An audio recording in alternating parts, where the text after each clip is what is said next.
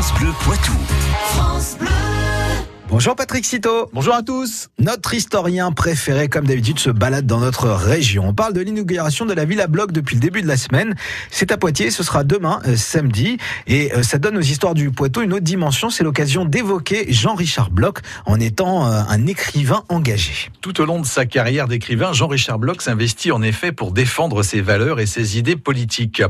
Il découvre le socialisme à l'adolescence. Alors qu'il est étudiant à la Sorbonne, il fait circuler un texte de soutien à la révolution russe de 1905. Des convictions qui le mènent à endosser le poste de secrétaire de la section de la SFIO, section française de l'internationale ouvrière de la Vienne, quelque temps après son arrivée à Poitiers.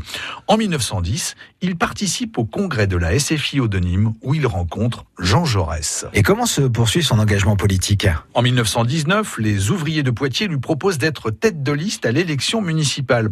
Jean-Richard Bloch décliner leurs propositions. Au début de 1933, il oscille entre le socialisme et le communisme. 1934 est une année charnière.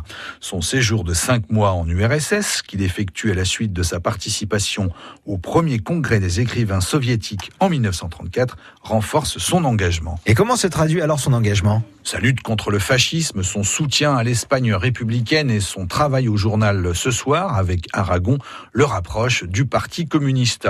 Durant son exil en URSS d'avril 1941 à décembre 1944, il côtoie ainsi Maurice Thorez, secrétaire général du PCF, qui restera un proche. C'est Thorez qu'il propose comme conseiller de la République, équivalent actuel de sénateur, du groupe communiste en 1946. Il est ainsi quelques mois vice-président de la commission chargé des affaires étrangères, un poste que Jean-Richard Bloch occupe jusqu'à son décès en mars 1947. Jusqu'au terme de sa vie, cet écrivain engagé aura pu user de sa liberté d'expression et de création artistique. Ce thème sera abordé aujourd'hui à 16h lors d'un forum organisé à la médiathèque François Mitterrand. Liberté d'expression et de création artistique dans le monde seront ainsi au cœur des échanges, notamment au travers de témoignages d'artistes, un événement qui précédera l'inauguration de la Villa Bloc demain à partir de 11h au 138 rue de la Mérigotte. Merci Patrick, on vous retrouve sur francebleu.fr. France Bleu Poitou.